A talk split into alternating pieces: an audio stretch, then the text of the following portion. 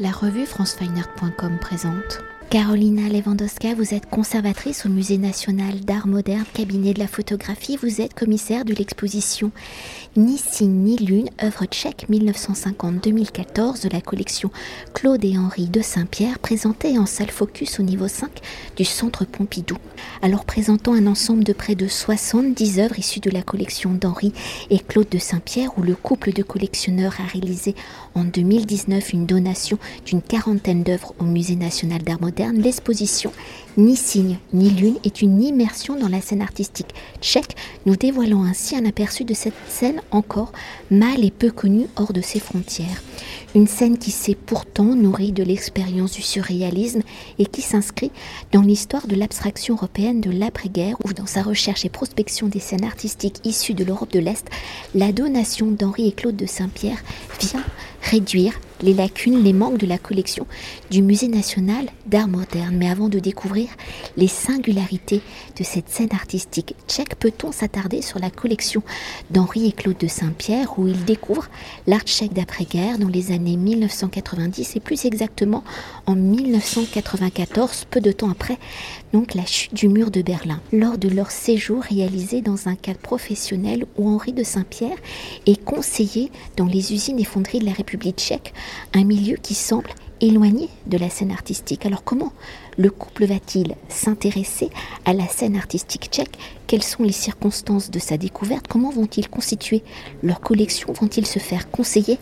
Quels sont les domaines et caractéristiques de leur collection? Il faut peut-être dire d'abord que Claude-Henri de Saint-Pierre collectionnait l'art, euh, je ne sais pas si depuis toujours, mais, depuis, depuis longtemps. C'était l'art français, euh, après l'art international.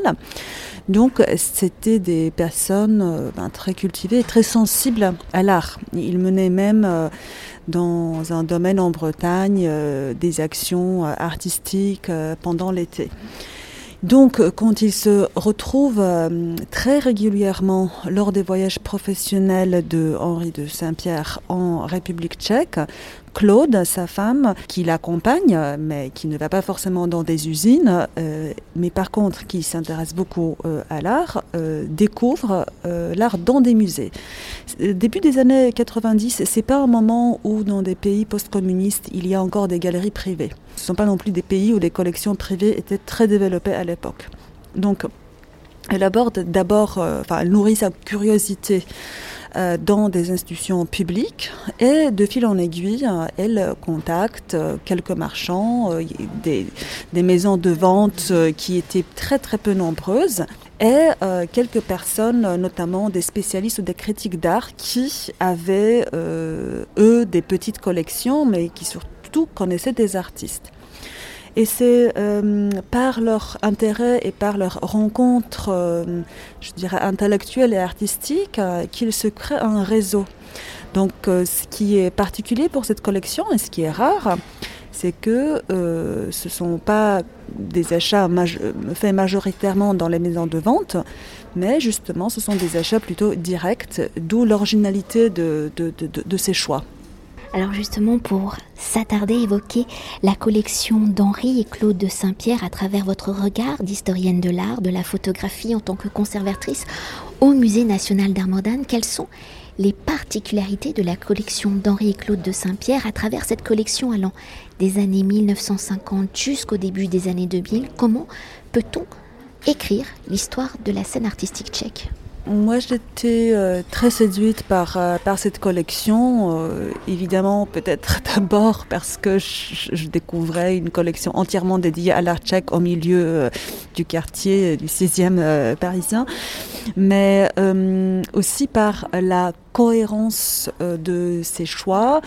Euh, sans euh, trop de rigidité, parce qu'on voit dans, cette collection un intérêt euh, approfondi pour l'abstraction, mais il y a quelques exceptions qui font que voilà, la collection elle est, très variée. L'abstraction dans, ces pays à l'époque communiste, c'est quelque chose de très important parce que c'est quand, quand, on faisait l'abstraction, c'était l'espace de la liberté. Donc moi, je suis particulièrement sensible à l'histoire de l'abstraction de, de l'après-guerre et je, je, trouve que, que, c'est dommage qu'elle ne soit pas intégrée mm, dans l'histoire de l'abstraction en général, ou au moins elle n'est pas intégrée euh, d'une manière suffisante. Donc découvrant euh, beaucoup de photographies abstraites qui est, est, vraiment pas connues en dehors de la Tchéquie, euh, des, des, auteurs dont les noms sont difficiles à prononcer et qu'on ne trouve pas dans les collections publiques françaises, de découvrir quelques très belles peintures des, des, des grandes figures de l'abstraction comme Václav Boštík ou Karel Malich, euh, c'était euh, ben, quand même quelque chose d'exceptionnel. De, et euh, aussi, ce, que je trouve exceptionnel et ce qui est rare dans, les collections de ce type, c'est que la photographie et la peinture et les œuvres sur papier se côtoient. Et c'est là où le, dialogue très intéressant euh, se crée. Euh, normalement, quand quelqu'un s'intéresse à la photographie, euh, il collectionne pas forcément la peinture et l'inverse. Tandis que ici, et c'est la preuve de cette grande culture et sensibilité euh, à l'art, euh, il n'y a pas de division entre les médias. Et en fait, ça reflète aussi ce qui caractérisait cette scène, et d'ailleurs beaucoup de scènes artistiques. Parce qu'il faut dire que ces artistes, les photographes et les peintres, ils exposaient au cours des années 60 ensemble. Il y, a eu il y avait des expositions dédiées à l'abstraction, surtout à l'abstraction euh, nourrie par l'informel, où voilà, les photographies étaient montrées à côté des peintures. Souvent, euh, les auteurs des photographies sont des peintres. Euh, donc qui ont euh, plusieurs activités et c'est beaucoup plus proche de, la réalité artistique que si nous séparons ces différents types d'images. Alors vous l'avez dit, hein, mais pour continuer de décrypter la scène artistique tchèque, si l'abstraction et la photographie sont fortement présentes dans la collection d'Henri et Claude de Saint-Pierre, au regard de l'histoire de la scène artistique tchèque. Comment la collection est-elle représentative de cette scène artistique et dans la construction de cette scène artistique, comment les avant-gardes et surtout le surréalisme ont-ils influencé les artistes de l'après-guerre? Je ne sais pas si la collection elle est très représentatif dans le, dans le sens d'un manuel d'histoire de l'art. Ce sont quand même des choix euh, pas, toujours, euh, pas toujours très attendus. Et les collectionneurs avaient cette liberté de ne pas toujours s'arrêter sur des noms euh, les plus connus, aussi parce qu'ils exploraient une scène qui, en général, euh, il connaissait pas très bien, donc il se laissait séduire par, euh, par, la qualité de, des images. Euh, ce qui fait qu'il qu y a par exemple des artistes qui, qui sont peut-être pas très importantes comme Pavla Mautnerova, euh, qui était une artiste autodidacte avec une offre qui n'est pas très grande, mais qui est représentée dans cette collection avec une très très belle image abstraite.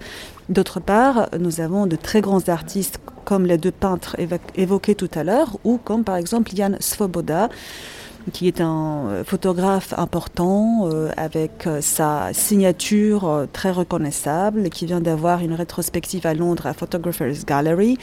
Et nous avons d'autres noms euh, très grands comme Jaroslav Rosler qui euh, fait partie d'histoire de la, de la photographie. Nous avons euh, des photographies de Bela Kolarova ou de Emila Metkova. Donc euh, ce sont par exemple des figures qui sont très représentatives pour la photographie de l'après-guerre euh, tchèque. Et pour continuer d'évoquer la scène artistique tchèque dans sa globalité et à travers la situation politique du rideau de fer jusqu'à la chute du mur de Berlin, quelles sont les conditions des artistes, comment ces conditions se répercutent-elles sur la création? Et au moment de la chute du mur de Berlin et de l'ouverture vers l'ouest, peut-on constater une rupture dans cette scène artistique?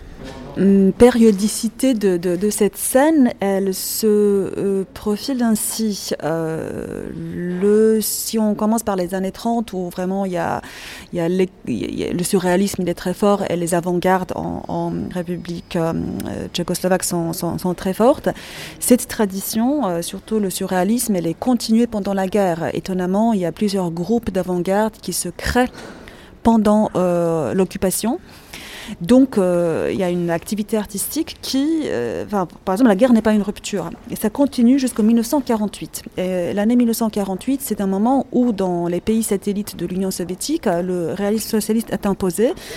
Et tout ce qui est nourri ou issu de l'avant-garde est banni. Euh, les artistes ne peuvent plus exposer, l'abstraction ou d'autres types d'art ne sont pas euh, permis. Cette situation, elle prend fin vers la moitié des années 50. À partir de 56, euh, il y a ce qu'on appelle euh, le dégel politique. Euh, c'est lié à plusieurs événements, mouvements sociaux, protestations.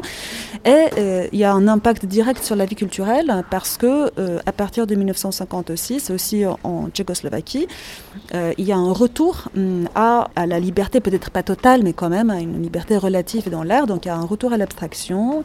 Il y a plusieurs artistes qui, qui, se lancent dans l'abstraction euh, il y a des, groupes photographiques d'une photographie euh, très artistique, très métaphorique, euh, et en même temps assez critique vis-à-vis de la réalité, comme Dofo de, de, la ville Olomouc. Et il y a pas mal d'initiatives qui, euh, qui sont des plateformes euh, pour ces artistes pour montrer leur travail. Donc euh, cela peuvent être des expositions dans des espaces pas forcément institutionnels, mais il y a plusieurs endroits où de grandes expositions sont organisées, ou bien des galeries en province où aussi l'art assez expérimental peut être montré. Et cette situation, elle dure jusqu'à 1968. Euh, comme nous le savons, euh, le printemps euh, de Prague, c'est mal fini. Et après 1968, jusqu'à jusqu'aux années 80, mi-années 80, il y a une période assez sombre.